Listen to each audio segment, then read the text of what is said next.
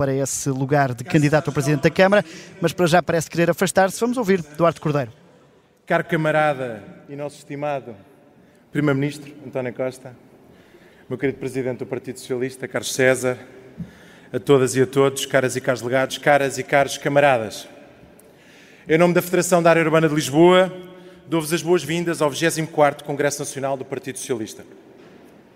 Quero, em primeiro lugar, enviar uma palavra de agradecimento a todas e a todos que organizaram este Congresso, em especial ao Presidente da Comissão Organizadora do Congresso Nacional do Partido Socialista, o nosso caríssimo Pedro do Carmo.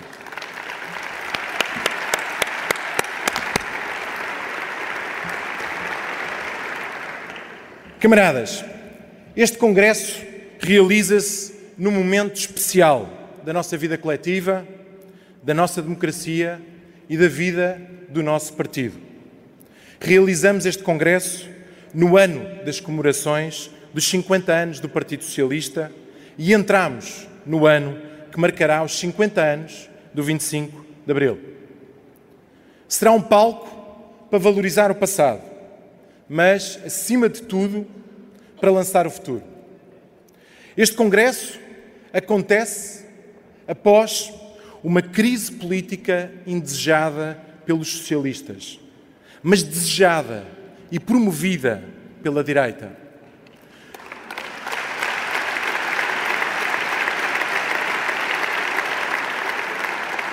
Uma crise provocada para perturbar o normal funcionamento das instituições e cujo resultado foi interromper uma legislatura importante, onde estão em curso reformas fundamentais para melhorar a vida dos portugueses.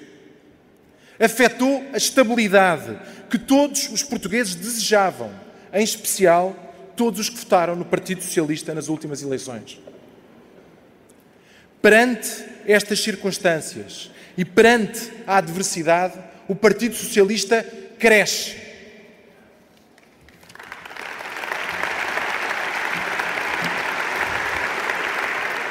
A história do nosso partido inspira-nos a levantar-nos em momentos como este. Desafia-nos a pegarmos numa bandeira e a levantarmos o nosso punho. Motiva-nos a mobilizarmos todos os camaradas e simpatizantes que conhecemos para lutarem pelos nossos valores de sempre, a liberdade e a igualdade. Promove a nossa união e a demonstração da nossa força. Podem tentar provocar-nos, como fizeram ontem ou fizeram hoje, mas não nos derrotarão, porque, como disse Mário Soares, só é vencido quem desiste de lutar. E quanto mais a luta aquece, mais força tem o PS. PS! PS! PS! PS! Eduardo Cordeiro, eh, para já deixar aqui uma mensagem que se pode enquadrar nesta situação Não que o PS vai vivendo de vários casos judiciais. Somos chamados a mostrar aqui, especialmente a todas e a todos os portugueses que nos últimos oito anos nos confiaram o seu voto, que temos a mesma vontade e a mesma energia para continuar. Somos o partido mais bem preparado e com a melhor liderança, com o nosso camarada Pedro Nuno Santos. Prosseguiremos o caminho de desenvolvimento de Portugal. Este será um congresso em que falaremos com muito orgulho, com mesmo muito orgulho, do nosso legado destes oito anos. E agradeceremos de forma sentida ao nosso camarada, anterior secretário-geral e querido Primeiro-Ministro António Costa.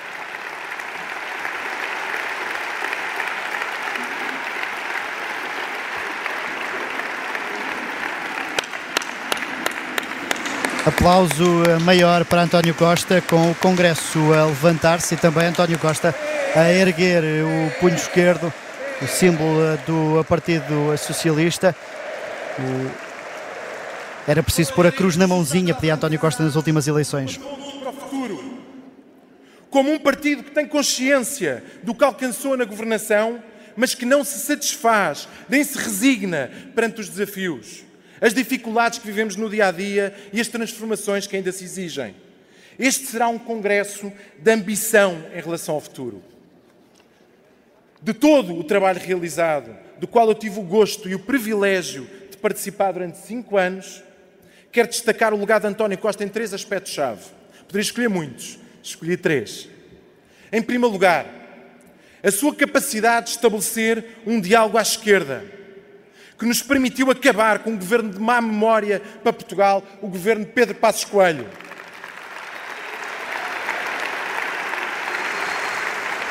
Aplausos também para este acordo entre as esquerdas. que havia alternativa, que podíamos manter as contas certas e compatibilizar rigor com o aumento dos salários, com o aumento das pensões, com a reposição de direitos, que podíamos diminuir as desigualdades de forma acelerada e manter o desenvolvimento económico.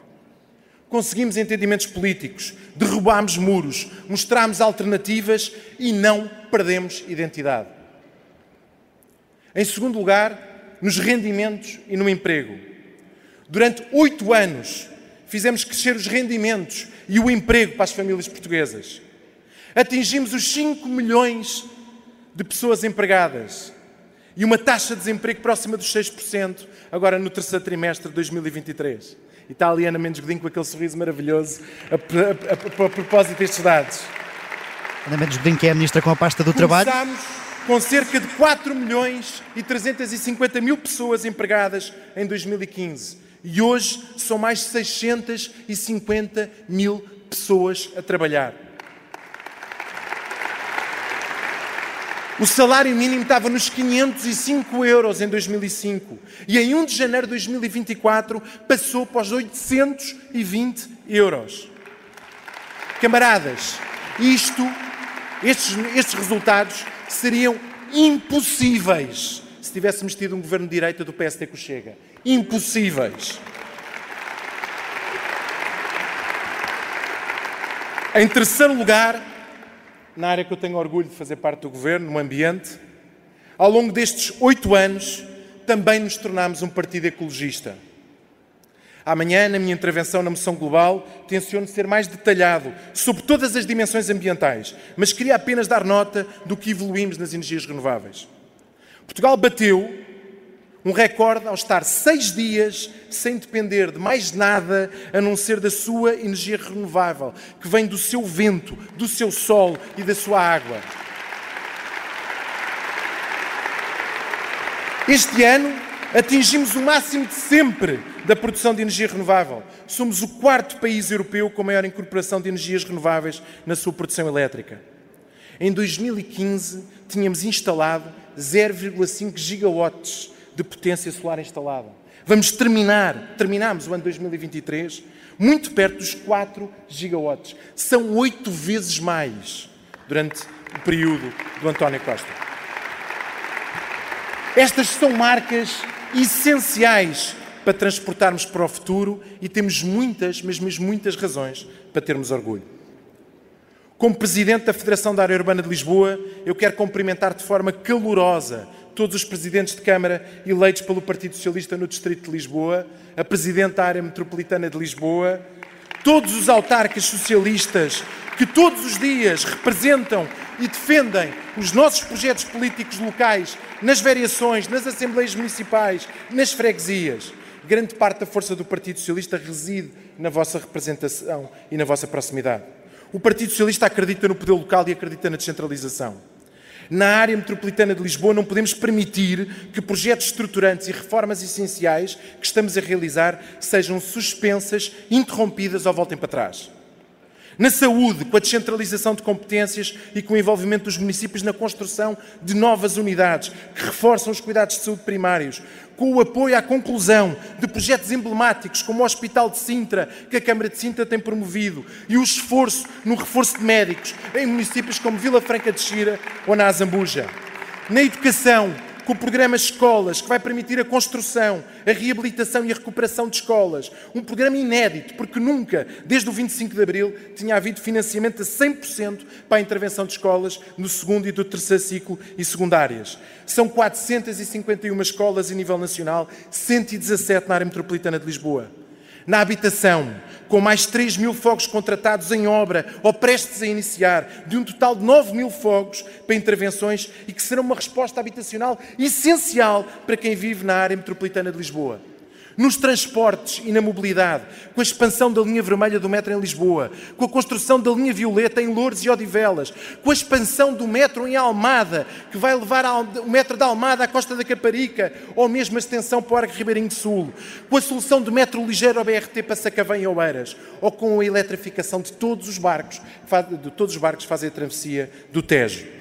Dei apenas alguns exemplos e nós não vamos poder permitir que estes projetos parem ou voltem para trás.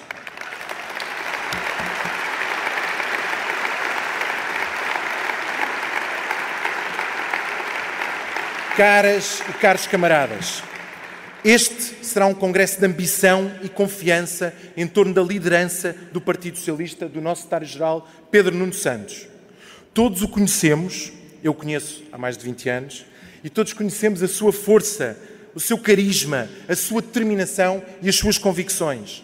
Estas são qualidades determinantes para a liderança do Partido Socialista. Este congresso começa com a demonstração de ponderação, a sua demonstração de ponderação e de capacidade de unir o partido com listas únicas para a Comissão Nacional.